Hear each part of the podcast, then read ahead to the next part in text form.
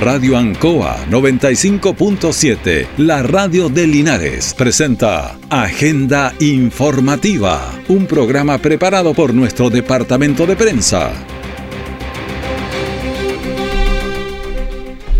¿Qué tal? ¿Cómo están? Muy buenos días, bienvenidos a Agenda Informativa de la Radio Ancoa, edición de este día martes 11 de julio de 2023, Día del Periodista.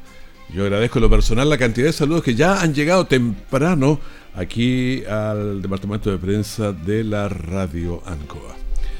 Bueno, titulares para la presente edición. En prisión preventiva, dos imputados formalizados por robos en Linares.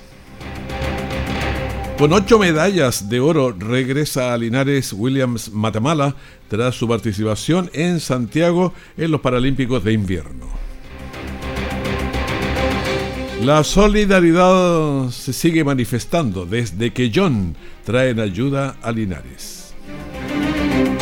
El detalle de estas y otras informaciones ya viene está a punto de cumplir cuatro años. Siempre despierta con ganas de jugar, pero hoy despertó con tos, irritable, con 37,5 grados de temperatura axilar, flemas y rechaza la alimentación. Ante cualquiera de estos signos y síntomas, deben llamar a Salud Responde o ir a un consultorio o SAPU. Pero si Javiera llegase a presentar respiración rápida, hundimiento de costillas o coloración azul en labios, deben llevarla a un servicio de urgencia. Este invierno, cuidemos a los menores de 5 años de las enfermedades respiratorias. Conoce más en minsal.cl o llamando al 600 360 7777. Ministerio de Salud, Gobierno de Chile. Siempre en el lugar donde se produce la noticia están los equipos de prensa para que usted se informe primero. Agenda informativa. Estamos en las informaciones en este día 11, eh, ya son las 9 de la mañana con 3 minutos. Detectives de la Brigada de Investigaciones de Robos, la Viro de Linares, en coordinación con el Ministerio Público, detienen a tres personas en la plaza de armas de nuestra ciudad. El hecho ocurrió cuando detectives de la Viro Linares recibieron información sobre un vehículo cuyos ocupantes estaban distribuidos y organizados para realizar el delito denominado robo a la salida de banco, que consiste en marcar a las víctimas para posteriormente sustraerles el dinero girado en la sucursal bancaria. Los policías montaron un operativo de auscultación logrando identificar el vehículo y a sus ocupantes. En ese momento el vehículo se trasladó rápidamente al otro lado de la plaza donde se suben corriendo dos sujetos intentando darse a la fuga. Ahí la policía de la Viro de Linares se identifica y procede a controlar el vehículo deteniendo a sus tres ocupantes. Escuchemos al subprefecto Orlando Calderón, jefe subrogante de la, de la prefectura de Linares. Personal de la Brigada Investigadora de Robos de Linares, en un trabajo de inteligencia y de coordinación con la comunidad y como también con, con las empresas bancarias de, esta ciudad, obtuvieron información importantísima respecto de un grupo de personas, eh, en su mayoría sexo masculino, que estaban en algunas actitudes eh, sospechosas para esta gente en los alrededores de la plaza. Eh, tomando conocimiento otro hecho de, este tipo de delito de salida de banco, los funcionarios inmediatamente adoptaron un dispositivo y se dirigieron al lugar haciendo ocultaciones en los alrededores y algo de inteligencia hasta que en un momento se percatan que efectivamente un grupo de sujetos corre rápidamente a un vehículo, tratan de interceptarlo los, los detectives en, ese, en esa instancia, logran reducir son inmediatamente detenidos, se les encuentra en su poder elementos propios para cometer este tipo de delitos de salida de banco, sin justificación alguna. Uno de ellos, eh, bueno, todos poseen antecedentes policiales de detenciones anteriores y uno de ellos presenta una orden de detención pendiente del Tribunal de Garantía de Concepción. La mayoría de estos sujetos, casi todos son de la octava región. Inmediatamente el personal policial, ¿no es cierto?, en esta flagrancia eh, son trasladados al cuartel policial y se presentan eh, unas personas que señalan haber sido víctimas. Bueno, en flagrancia. Antes se decía lo pillaron chanchito, con la mano en la masa y varias cosas, pero es lo mismo, los pillaron ahí en flagrancia. Los policías continuaron con las diligencias investigativas, recibiendo una denuncia en el cuartel policial de Linares de una víctima que manifestó que en un vehículo de estas mismas características, sujetos desconocidos le sustrajeron 4 millones de pesos desde su vehículo en la ruta 5 Sur a la altura de Miraflores. Mediante diferentes investigaciones, de cruce de informaciones, análisis criminales e inteligencia policial, estos antecedentes por el delito de robo fueron entregados a la Fiscalía de Linares o la fiscal de Linares también, Carmen Gloria Camaño, quien formalizó cargos en contra de tres imputados con diversos grados de participación. De esta forma, el tribunal acogió lo planteado por el Ministerio Público, impuso la prisión preventiva para dos de ellos, del de 25 y 38 años, con antecedentes policiales y domicilio en la región del Biobío, mientras que un tercero que quedó con medidas cautelares de arraigo nacional y firma semanal. Un confuso incidente ocurrido durante la madrugada del sábado terminó con una mujer herida, un hombre detenido y dos vehículos destruidos.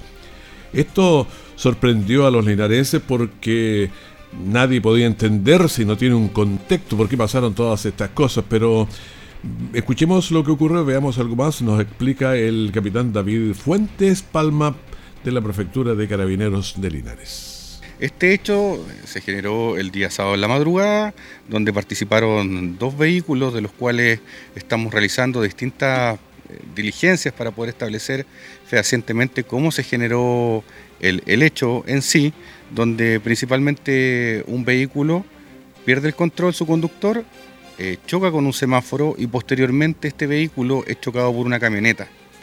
En ese proceso, bueno, resultó lamentablemente lesionada una persona, fue trasladada hasta el centro asistencial. Bueno, el eh, auto quedó al interior del estacionamiento de la estación de ferrocarriles, mientras que la camioneta fue abandonada en la avenida Presidente Ibáñez. Los hechos siguen bajo investigación policial.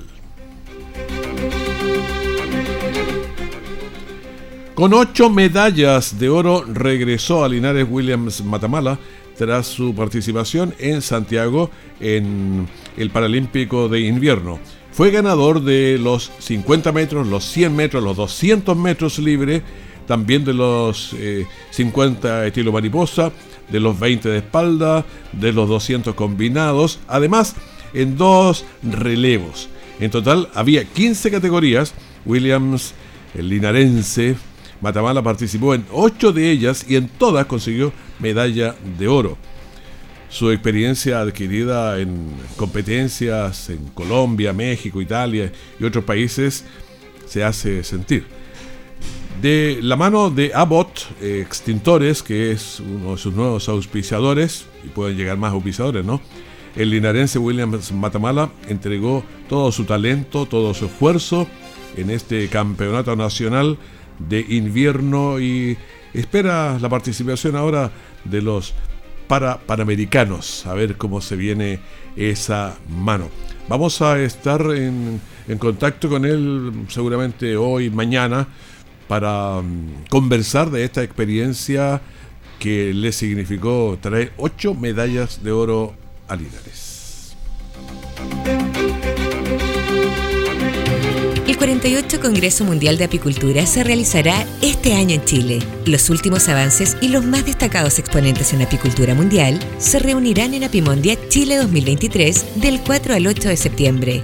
Inscríbete ahora y obtén el 50% de descuento para chilenos ingresando a www.redapicolachile.cl. La fecha límite para acceder al descuento es el 15 de julio. Apúrate e inscríbete ya. Apimondia Chile 2023. Un aporte de Archie. Nuestra central de prensa está presentando Agenda Informativa en el 95.7 de Radio Ancoa. Estamos entregando agenda informativa de la Radio Ancoa. Son las 9 de la mañana con casi 12 minutos ya. Tenemos 9 grados de temperatura. Está nublado sobre Linares.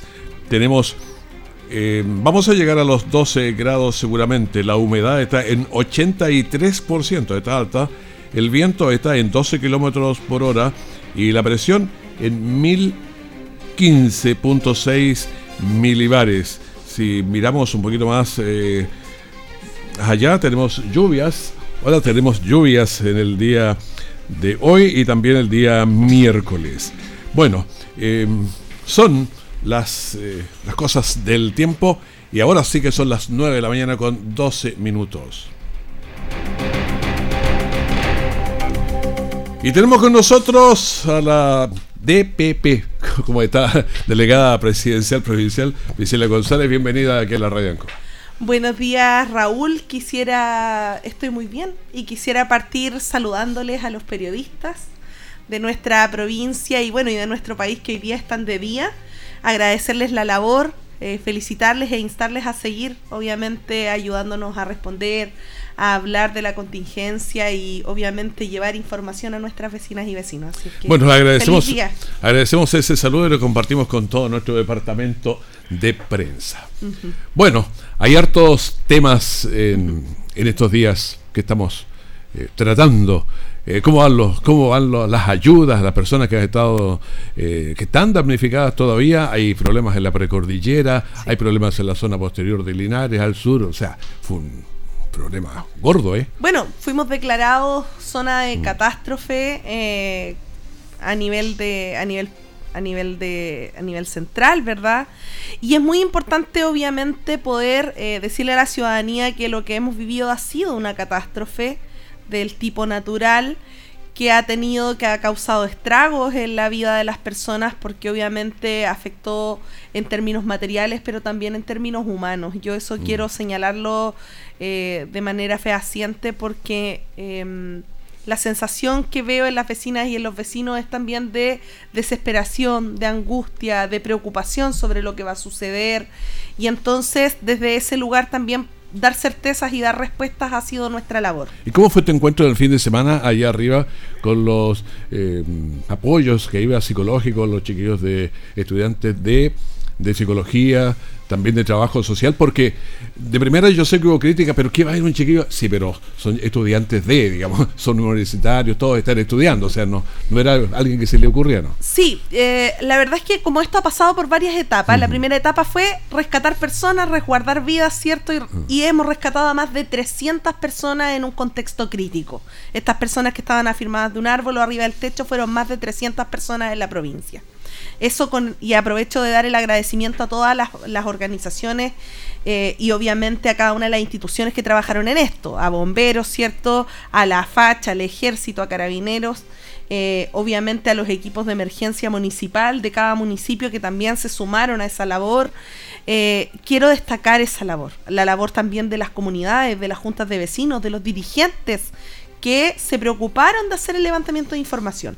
Luego llevar ayuda humanitaria, y ahora hemos estado trabajando con este, este programa del INHUB, que es un programa de voluntariado, donde estudiantes de psicología y trabajo social están haciendo un primer apoyo psicológico a las personas que obviamente están viviendo hoy día un duelo, porque el duelo no es solo la pérdida de un ser querido, también las personas están en un duelo de la pérdida de su vivienda, de su hogar, de cosas que son importantes, de sus recuerdos, fotografías, entre otras cosas es muy importante desde este punto de vista eh, que exista este primer apoyo. Las personas dirán, como usted señala, que son estudiantes, pero esta es una decisión que sale de la Mesa de Salud Mental de la Seremi de Salud. Y ahí tuvieron una inducción. Por lo tanto, los chicos fueron capacitados para ir a este voluntariado, eh, del cual participaron obviamente estudiantes de distintas universidades e institutos de la región. Eh, y que esperamos seguir replicando en otros espacios. La verdad es que es un programa piloto porque además hay que señalar que muchas veces los voluntariados antiguamente se convertían más en un desorden que en un apoyo, porque los voluntarios llegaban, las familias tenían que atenderlos, entre otras cosas. Hoy día los voluntarios que tenemos en terreno vienen con toda su alimentación, con sus elementos de protección personal, con todo lo que requieren para trabajar y además, como bien decíamos, con una inducción y capacitación para poder brindar este primer apoyo. Claro, yo defendía esa posición en el sentido que primero, no, no cualquier eh, persona, son chicos que están estudiando eso y se están estudiando psicología y trabajo social porque les gusta eso, entonces tienen ya una vocación. Así que es interesante también porque van aprendiendo y van en contacto. Pero las personas allá a veces no quieren tanto discurso, si quieren una mano amiga, alguien que lo escuche, porque a veces necesita explicar lo que pasó o a veces requieren solo contención. una, una escucha atenta, un comentario asertivo. Un abrazo. Un abrazo. Y la verdad es que de repente, bueno, quienes estamos en el lugar de, ser autoridad nos toca estar en la emergencia en otro lugar, tomando decisiones, haciendo otro tipo de labores. Eh, por eso mismo me parece muy importante que podamos ir disponiendo otro tipo de apoyos eh, obviamente no tenemos suficientes psicólogos en la región para poner a disposición y por eso se busca canalizar a través del INJUB este voluntariado y eh, de todas maneras favorecer a las vecinas y a los vecinos que eh, hoy día aún siguen afectados porque obviamente cualquier lluvia, cualquier ruido les puede estar generando, produciendo algo. Claro, hay varias cosas de las cuales hay que actuar rápido y así se ha entendido, porque el ministro de Agricultura decía que hay 100.000 hectáreas que están complicadísimas y bajo el agua se perdió mucho, pero también tienen, em, no sé, más del doble que están dañadas indirectamente. Entonces, ahí también ha, habido apoyo. Yo conversaba ayer con una subsecretaria que nos contaba el, el, trabajo que están haciendo y yo creo que ayer todavía. Sí, la verdad es que, bueno, pasamos de todo lo anterior al plan de recuperación y ayudas tempranas que contempla cuatro ejes. Estos cuatro ejes, el primero es de habitabilidad y vivienda, porque obviamente se requiere que las personas reciban este bono de recuperación que es el FIBE, pero también eh, lo que tiene que ver con la ficha 2 que va a aplicar el Servio para poder ir viendo soluciones en materia de vivienda, que puede ser desde una tarjeta para comprar materiales en materia de reparación por daños menores, como eh, los subsidios de arriendo o una vivienda de emergencia en lugares que ya estén limpios. ¿Ya? También eh, es importante señalar como, eh, como, segundo, como segundo punto, como segundo eje de las ayudas tempranas, la rehabilitación productiva. Y en este sentido se han dispuesto recursos para, para ir en apoyo, ¿cierto?, de forraje para animales. esto para productores agrícolas campesinos y apicultores eh, tanto que son usuarios del INDAP como que no son usuarios del INDAP. Tiene que haber de los dos porque los animales no entienden quién es INDAP, y quién, es INDAP y quién no INDAP. Pero los productores sí lo entienden. Y a los productores que no son INDAP les afecta mayormente muchas veces porque son productores más pequeños. Es relevante aquí el rol que cumplen los municipios. La municipalidad tiene el rol, obviamente, a través de sus oficinas o departamentos agrícolas, de levantar, eh, de levantar el catastro de usuarios no INDAP que requieren esta ayuda. Entonces, si usted es usuario no INDAP, si usted es usuario del PRODESAL o si es no INDAP, o sea, es decir, usted nunca ha estado en INDAP o PRODESAL, se tiene que acercar obviamente a las oficinas eh, agrícolas del municipio para poder acceder a estas ayudas. La idea es que nadie quede solo. La idea es que nadie se quede solo y por esa misma razón seguimos aplicando FIBE, vamos muy bien a pesar de que no había suficientes personas cuando nosotros partimos con esto, no habían personas en el municipio, eh, las suficientes personas capacitadas para la aplicación y junto a la Seremi de Desarrollo Social capacitamos a más de 50 personas eh, con el objetivo de avanzar rápido en la aplicación de la ficha de básica de emergencia.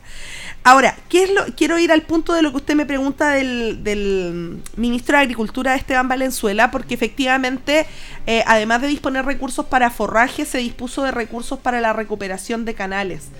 Y esto eh, es muy relevante porque obviamente la agricultura se va a ver impactada por la afectación que han tenido canales. Hay canales que quedaron eh, enterrados. Se borraron, quedaron enterrados a dos metros aproximadamente. Canales de regadío que eran utilizados de manera habitual por, el, por eh, nuestros agricultores. Eh, y a raíz de ello es que eh, se ha inyectado recursos a través de la Comisión Nacional de Riego con el objetivo de poder darle a las personas la posibilidad de seguir regando sus cultivos y seguir trabajando en el periodo que viene. Bueno, estamos con hartos eh, temas. Yo veo eh, el tema de los agricultores y que se nos viene también el tema de las hortalizas y todo, porque hay campos que quedaron inutilizados y uno dice se trae de otro lado, pero eso puede encarecer los costos y, genera un problema para las personas finalmente en las casas. Bueno, en ese sentido eh, es muy importante también señalar que a ver, hay una primera parte que tiene que ver con que los agricultores puedan recuperarse y para eso se están inyectando recursos. Pero por otro lado, hay también eh, un observatorio para el para la para la regulación de los precios para que no exista abuso. el CERNAC está teniendo un rol protagónico en esto, ha hecho un llamado a la denuncia de los casos en los cuales haya abuso o sobreprecios en un contexto de crisis, porque obviamente hoy día lo que hemos vivido es una crisis compleja a nivel territorial y por lo tanto hay distintos eh, mecanismos hoy día para regular esa situación y para evitar que ocurra de mala manera los sobreprecios. Hemos visto cómo ha aumentado el precio de las papas, por ejemplo. Eh, todo eso hoy día está siendo observado por el CERNAC se están levantando las alertas y también se ha hecho un llamado a la ciudadanía a hacer las denuncias que correspondan. Conversamos con Daniel Smith, que es el encargado, bueno, el jefe, regional. Eh, conversamos con él, ha estado aquí y hemos conversado especialmente en los rubros donde se puede producir, que es la alimentación y también en la construcción. Así que están muy atentos, monitoreando esa situación. Eh, cualquier persona que tiene un conveniente que se debe comunicar, comunicar con CENAC. Bueno, ah, pero hay hartos temas eh, en estos días complejos. De todas maneras, eh, me gustaría poder precisar algo que no es propio del de, eh, Ministerio del Interior, pero nos ha tocado estar liderando esta emergencia y hay algo que me parece clave, lo que tiene que ver con infraestructura, em, con la recuperación de infraestructura. Nosotros en la provincia tuvimos afectación a más de 130 rutas eso significa 130 rutas, estoy hablando de caminos, estoy hablando de puentes cortados, caminos con socavones, caminos con derrumbes, eh, distintos tipos de situaciones, de los cuales ya se ha recuperado más de 70 de esas conectividades. Eh, se espera que a fines de julio esté el 70%, el 70% de la recuperación de estas rutas y que a fines de agosto tengamos la recuperación del 95% de las rutas. Es en, esos, en ese margen de plazos se está trabajando. Sabemos la urgencia de los vecinos por tener un puente o por tener eh, ayuda de distinto tipo. Aunque si lo contrario no pasa, si ese problema, por eso tienen que llorar. No, de todas maneras, pero de todas maneras, pero lo que hemos estado buscando por el momento es dar conectividad provisoria de emergencia a través de rutas que obviamente no es lo más óptimo, no es lo deseable, no, no es lo que a lo mejor los vecinos esperan, pero necesitamos darles conectividad de alguna manera y también seguir trabajando en la opción y en la y en la recuperación definitiva eh, como era antiguamente. Bueno, tenemos eh, muchos eh, problemas porque fue una, un asunto grande. A, veces no se tomó tan en cuenta porque pasó que aquí en la ciudad misma no se vivió tan fuerte, pero todos los caminos productivos, la gente que vive en los cajones arriba, fue un, golpe realmente fuerte. O sea, ha sido un golpe muy fuerte para la población. Eh, yo quiero volver a agradecer la labor mancomunada de las instituciones en esto eh, y por último, destacar eh, el rol que ha tenido. Yo creo que hay cosas que fueron clave en esta emergencia, Raúl. Y lo quiero decir aquí en Ancoa porque me parece importante. Creo que ha sido clave la tecnología en esta emergencia, fue, una, fue verdaderamente clave porque em, las personas se ponían en contacto con nosotros, nos enviaban su ubicación de WhatsApp y eso nos permitió rescatarles con la mayor celeridad posible.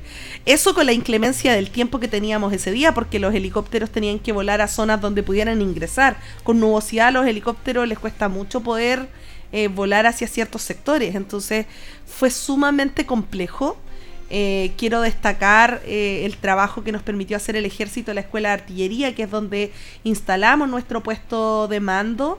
Eh, fue muy positivo haber ocupado ese espacio, fue un espacio que estuvo, que tenía todas las condiciones para poder trabajar, porque teníamos, obviamente, estábamos atentos a lo que estaba pasando en televisión, teníamos en paralelo mapas, podíamos estar orientando información relevante y tomando decisiones. El trabajo de la Fuerza Aérea de Chile también fue muy mm. importante, el trabajo de carabineros ya sea desde helicópteros como a través del GOPE, fue muy importante, el trabajo realizado por los bomberos en distintos puntos de la provincia.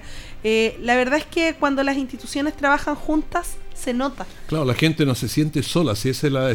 Y no queremos dejarles solos, o sea, nosotros hemos permanecido estos días, nuestro equipo de gestión territorial, que somos son poquitos en la delegación, eh, se mantienen en contacto con las personas, nosotros vamos a seguir haciéndose, eh, vamos a, mantener esa cercanía para poder entregar información. Y de todas maneras, quiero puntualizar en esto, tenemos eh, el desafío y la tarea de seguir llevando ayuda, de seguir escuchándoles, de seguir orientando decisiones que son importantes y tenemos la apertura, obviamente, de trabajar colaborativamente con los municipios. Los municipios pueden acceder a los recursos dispuestos por el Ministerio del Interior. Se han entregado varios recursos. Eh, nosotros recibimos un apoyo en recursos, los alcaldes están en conocimiento de ello y para eso solo tienen que emitir informes hacia la delegación o hacia el Servicio Nacional de Prevención y Respuesta ante Desastres y con ello eh, se les van a asignar los recursos. Los recursos están disponibles. No es cierto no es cierto, y en esto quiero ser enfática, que eh, no hay recursos para los municipios. Al contrario, se han dispuesto todos porque hay un eje que tiene que ver con el apoyo eh, al gasto de emergencia de los municipios. Bueno, eh, delegada presidencial provincial, Priscila González, le agradezco estar con nosotros aquí en la Radio Ancoa. Gracias Raúl y feliz día del periodista. Muchísimas gracias. Martina tiene tres meses de gestación y tiene todo listo para cuando nazca su bebé, pero también tiene tos, dolor de cabeza y de garganta. Ante cualquiera de estos signos y síntomas, Martina debe llamar a Salud Responde o ir a un consultorio o SAPU. Y si Martina presenta 38 grados o más de temperatura axilar o sensación de ahogo, debe acudir a un servicio de urgencia. Este invierno, cuidemos a las embarazadas y personas gestantes de las enfermedades respiratorias. Conoce más en minsal.cl o llamando al 600 360 7777. Ministerio de Salud. Gobierno de Chile. Todo el acontecer noticioso del día llega a sus hogares con la veracidad y profesionalismo de nuestro departamento de prensa. Agenda informativa. Bueno, la solidaridad de los chilenos no se detiene. Bueno, en la mañana del sábado llegó hasta las oficinas del Dideco Linares una camioneta con ayuda. ¿De dónde venía? De Quellón, en el extremo sur de la, de la isla de, de Chiloé. Bueno, Voy pa' Quellón, voy pa' Quellón, pero ahora era al revés. Venía de Quellón, venía de Quellón, como dice Jorge Yáñez en esa canción. Escuchemos a Patricio Vázquez de la Municipalidad de Quellón. Bueno, eh, la verdad es que esta es una, campaña solidaria, eh, liderada obviamente por el alcalde de la comuna de Quellón, Cristiano Ojeda Chihuay, em, quien a través de, los medios obviamente hizo un llamado a los quelloninos y las quelloninas que pudiesen ayudar a, recolectar eh, insumos de aseo, alimentación para las personas afectadas por el temporal. Bueno, un trabajo fuerte, un linarense que está por allá se había ido hace años y qué bueno que, pudo hacer una campaña y llegar acá. Esta ayuda fue recepcionada aquí en Linares. Escuchemos al alcalde Mario Mesa. Quiero en primer lugar agradecer a Patricio, linarense, quien está trabajando ya hace muchos años en la ilustre municipalidad de Quellón y que con el sentido de arraigo y de pertenencia, sus padres viven acá, su familia acá, y hace muchos años emigró a, estudiar, hizo su vida en Quellón y hoy trabaja con el alcalde de Quellón. En primer lugar, agradecerle a Patricio por acordarse de Linares, que es su ciudad, que es nuestra ciudad. Bueno, información eh, importante y ayuda también importante desde Quellón. Para terminar, veamos a alguien que no nos ha abandonado. Ojalá que nos abandone luego, como es eh, este COVID. Tiene 13 personas ayer, 46 activos en el país. Ninguna persona fallecida. Tenemos pacientes en la UCI, 6, bajamos uno.